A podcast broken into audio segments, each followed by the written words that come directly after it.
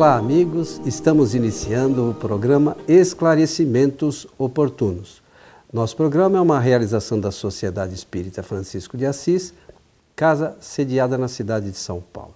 E como sempre conosco, Milton Felipe. Tudo bem, senhor Estamos Milton? Estamos bem, estou bem, estou bem aqui, pronto para o nosso programa, satisfeito por estar aqui em nosso estúdio, junto de todos os nossos técnicos, colaboradores.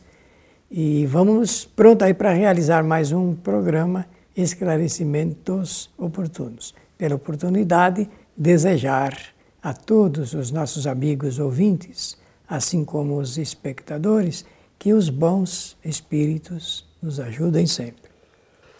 Bom, seu Milton, vamos aqui atender a mais uma solicitação que diz assim: Gostaria de saber se todos os espíritos se preocupam com as suas encarnações ou reencarnações, como alguns podem dizer. É, essa pergunta foi feita também é, por Allan Kardec. Veja, Isso, está é, lá vejam como ele, espíritos, né? como ele na, nesse aspecto de volta do espírito ao corpo ou à vida corporal, ele procurou dentro da possibilidade extrair o máximo possível dos espíritos superiores. É, na medida que ele perguntou, eles responderam. Então, é uma, existe uma correspondência muito grande entre a forma como Allan Kardec examinava essa matéria e como os espíritos é, é, também apresentavam as suas explicações. Mas então eu vou é, começar dizendo assim, Coelho, quando nas reuniões chamadas, reuniões mediúnicas, né? Reunião mediúnica, propriamente dito, mediúnica, reunião, esse adjetivo qualificativo não existe. Mas como se costumou chamar as reuniões de mediunidade nas casas espíritas, que é um momento de relacionamento entre os homens e os espíritos através das suas manifestações, quando nessas reuniões, e você sabe muito bem disso, os espíritos mostram, demonstram, eu, na conversação com eles a gente percebe, eles não têm noção de que estão desencarnados. Muitos não mesmo. Eles não têm noção, para eles é uma coisa estranha a gente falar disso, é, é, e às vezes até muito dificultoso você iniciar um um diálogo com o espírito quando ele pensa ou sente ou, ou desenvolve pensamentos de que ainda está na vida material, na vida corporal. Então, esse fenômeno é, do lado de lá, ele é igual a essa situação dos espíritos é, que entram na, na faixa da encarnação. Porque, é, para responder essa pergunta, Primeiro, nós temos que dar uma explicação que nós demos em um programa anterior por absoluta necessidade. Então, hoje, talvez seja interessante a gente com, começar dizendo o seguinte: Você sabe quais são os espíritos que vão encarnar na sua família?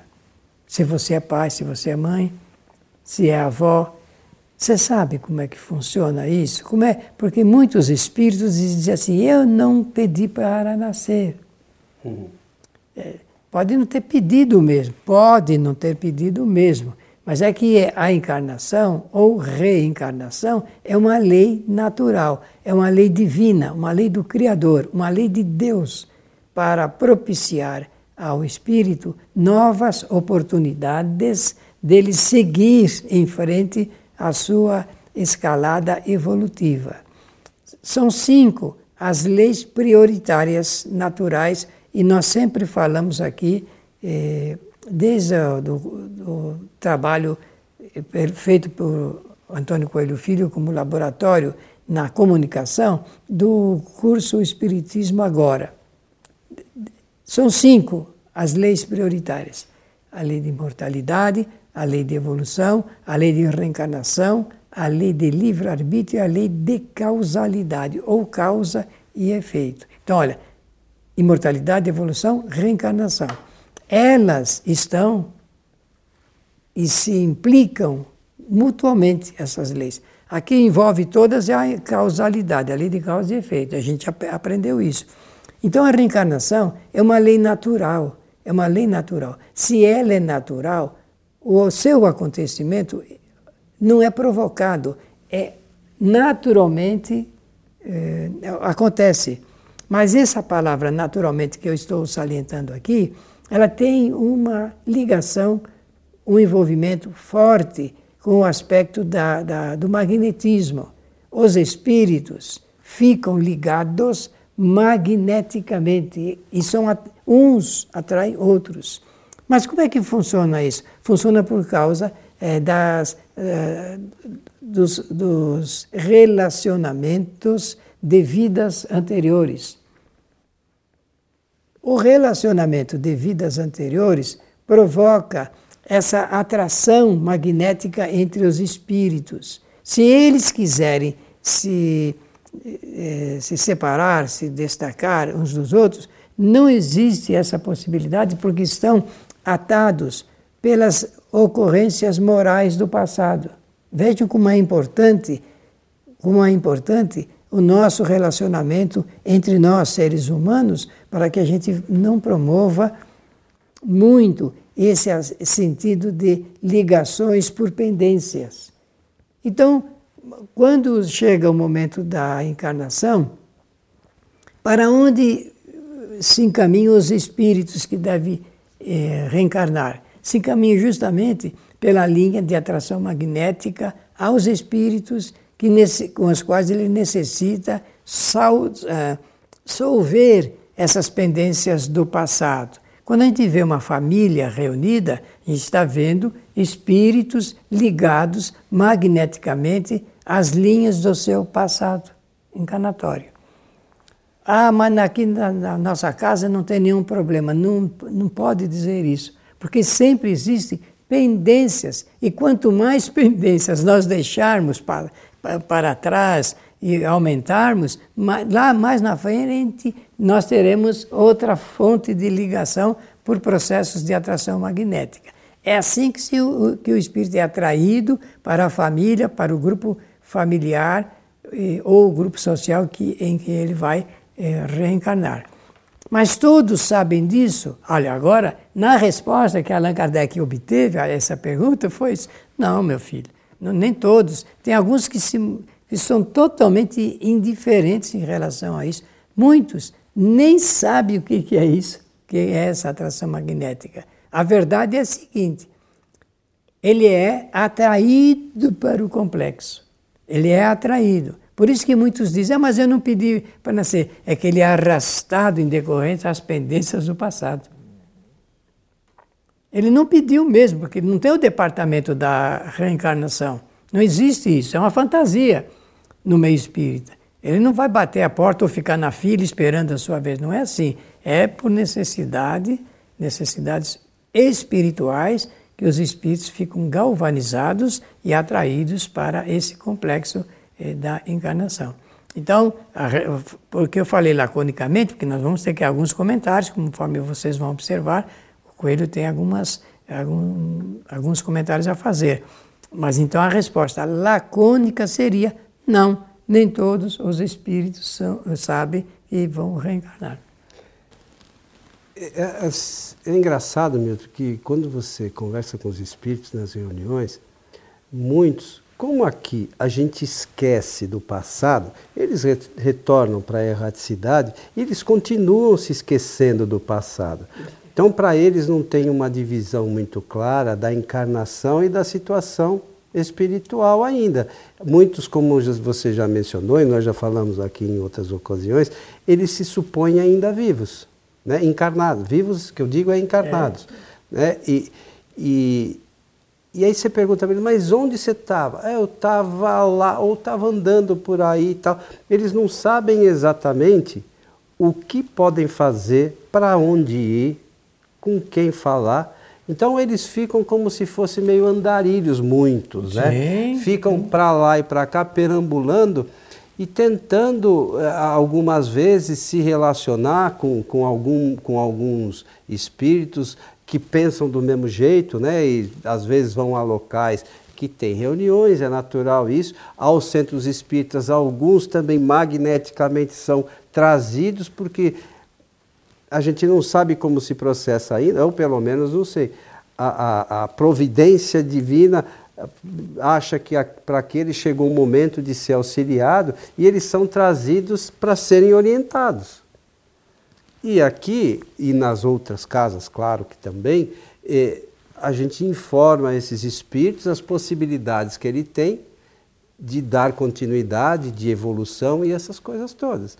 Mas a, a, o grande drama é que a gente tem que lembrar que a maioria de nós ainda somos espíritos imperfeitos, quase todos. Né? Opa, vivemos num planeta de, de provas e expiações. Pois é, e somos espíritos imperfeitos. imperfeitos. A grande maioria não tem conhecimento sequer da situação espiritual. Então, às, às vezes a gente, é, alguns aqui encarnados, estão aqui encarnados, nem pensam na situação espiritual, desencarnam, voltam para o mundo espiritual e eles continuam achando que são. Vejam, lá, meus amigos, a, situação, né? a importância do trabalho espírita, do esclarecimento espírita. O espiritismo, ele projeta uma luz, um foco de luz no caminho que nós temos que percorrer no entendimento. Então, o Espiritismo dá condições da gente compreender tudo isso. Uh, Coelho falou, agora mesmo, de um espírito ou de muitos espíritos que eh, comparecem eh, por obra eh, da iniciativa e do trabalho dos espíritos protetores. É essa é um, essa é uma alternativa, essa é uma alternativa. Eu vou mostrar outra, porque ficará mais fácil da gente juntando e perceber como são as coisas.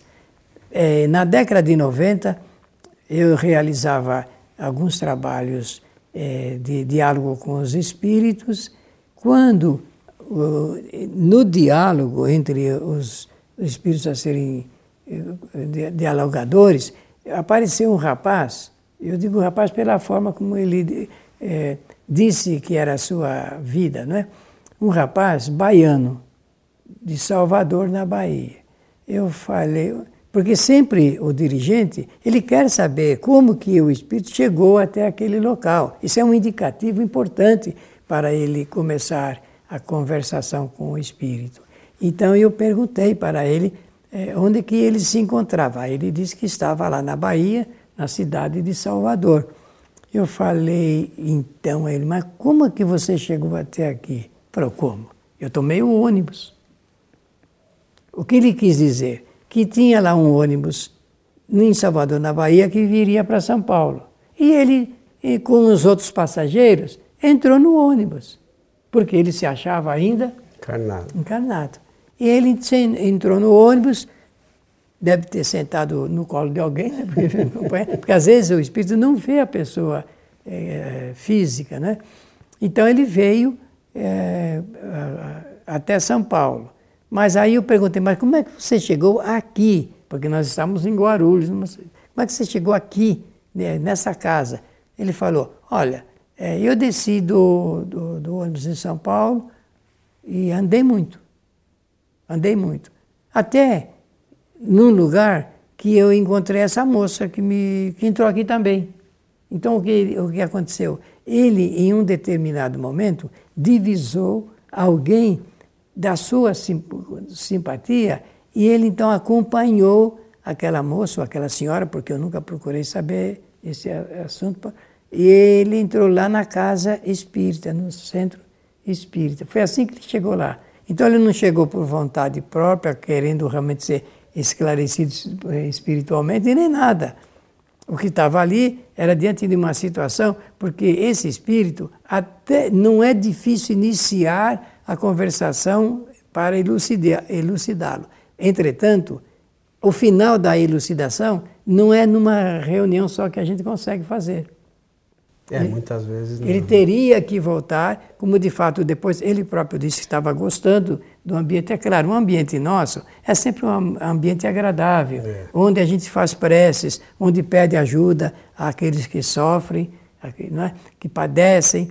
E então ele, ele se enturmou ali e quis voltar. Eu falei, ah, você fique o tempo que quiser aqui conosco. É claro que ele poderá ter saído, com a mesma pessoa com quem, que, que ele entrou. Pode ser que isso aconteça. Como também pode ser que ele fique lá porque ele não tem noção exclusiva do tempo e que permaneça ali no ambiente até a próxima reunião, porque vai ter outros espíritos ali que vão ficar conversando com ele e, a, e essa história toda. Nós passamos da, do assunto reencarnação para o assunto da sessão espírita, mas eu acho importante porque a gente aprende muito com isso essas reuniões que a gente fala com os espíritos, e se a gente é, estudar sobretudo a doutrina, é, mesmo esses espíritos que não têm muito conhecimento, eles trazem é, informações importantíssimas ah, para a gente. Não são espíritos muito evoluídos, mas você pode perguntar uma série de coisas para eles que que ele que está relacionado com, com as andanças dele. Isso mesmo. Então você pode perguntar para ele: você come? Perguntar qualquer Perguntar coisa. Perguntar qualquer coisa para ele, eles te respondem. Claro que dentro da visão e do conhecimento deles. Então não adianta querer perguntar coisas sobre a doutrina espírita mesmo que eles não conhecem. Não, não tem ideia nenhuma. Não tem, não tem informação, mas coisas sobre o, o que a gente pode chamar de para nós, né, de dia a dia, sobre as atividades dele, a gente pode perguntar. E ele vai trazer informações. Mas para isso é preciso que a gente saiba né, o que pode perguntar, o que não pode, é, o limite de conhecimento desses espíritos, até porque eles, como você falou, eles entendem da, da questão relacionada à encarnação dependendo do conhecimento que eles têm. É do avanço, e com tudo, né? Com tudo, com tudo. Então, depende do grau de evolução do espírito. ele vai compreender um pouco, mas uma coisa interessante, eh, quando eles chega o momento da encarnação, porque existe um momento em que vai haver preparação magnética para eles, eles entrarem no processo. Ele, nessa hora, espíritos amigos ajudam-no a fazer uma reflexão sobre si mesmos e ele, naturalmente, pode projetar é, ideias sugestivas sobre as suas provas. É, e cuidado com as provas, porque elas podem se transformar em provações. As provações é o momento mais ácido, mais crítico, mais grave da, em, é, da prova. Então, nas provas, o espírito, o espírito pode realmente fazer essa escolha, a seleção, por alternativa e se fixar nelas. Então, quando ele encarna, depois elas começam a surgir no seu pensamento e as coisas magneticamente acontecem para favorecer ao espírito eh, ligado com essas provas que ele escolheu. Olha aqui, coisa bastante interessante, é da lei natural, é a bondade, vamos dizer assim, se a gente for muito religioso, então vai dizer assim, é a bondade eh, de Deus eh, pairando sobre os espíritos no processo da encarnação. Pode dizer, eu prefiro sempre falar que existe uma obediência às leis naturais, e essas leis não falham, nunca. Essas leis não falham nunca. Elas atendem ao propósito magnânimo do Criador para que o espírito ele possa sempre sair vitorioso é, dessas empreitadas. Só que o que nós fazemos aqui na Terra, o nosso comportamento, a maneira como a gente vê a vida, pode favorecer ou pode trazer, é, pode piorar um pouco a nossa situação. Porque nem todos os espíritos é, são passivos e pacíficos de entender essa lei hum, soberana. Vocês sabem que uma pessoa que diz assim, eu já estou cheio de viver, quero morrer, uma pessoa que fala, que usa essa expressão, ela não tem a, a, gratidão pela existência, não tem gratidão pela oportunidade. E a reencarnação é uma oportunidade que, é, de Deus, digamos assim, para que o espírito possa realmente é, melhorar-se.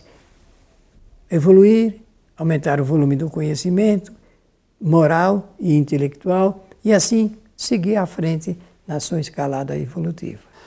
Você sabe, você falou uma coisa agora, eu acho que aquelas pessoas também que falam que não pediram para nascer também têm total desconhecimento da bondade do Criador. Né? É claro, com toda certeza. Né? Porque se tivesse conhecimento das leis naturais, né?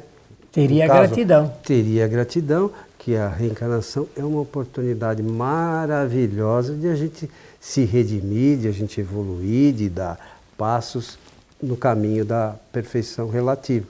Então, é, é preciso que às vezes a gente fala, não, porque a doutrina espírita é o futuro das religiões, é que traz essas informações e essas informações são preciosas para a evolução, eh, evolução dos espíritos. É verdade.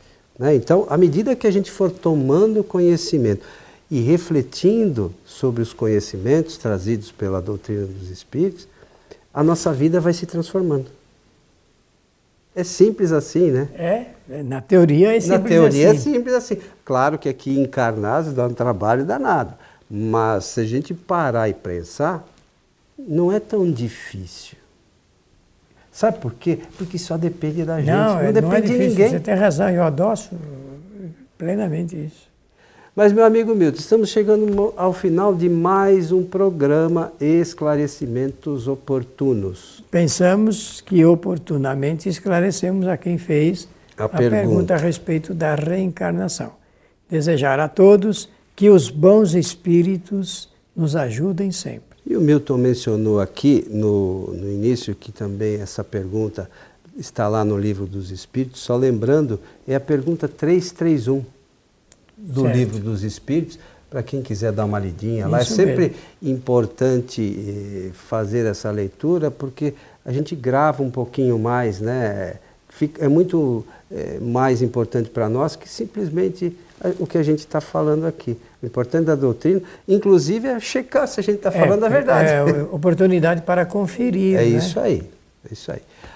Então, a você que esteve conosco, o nosso abraço e esperamos a todos em nosso próximo programa. Até lá.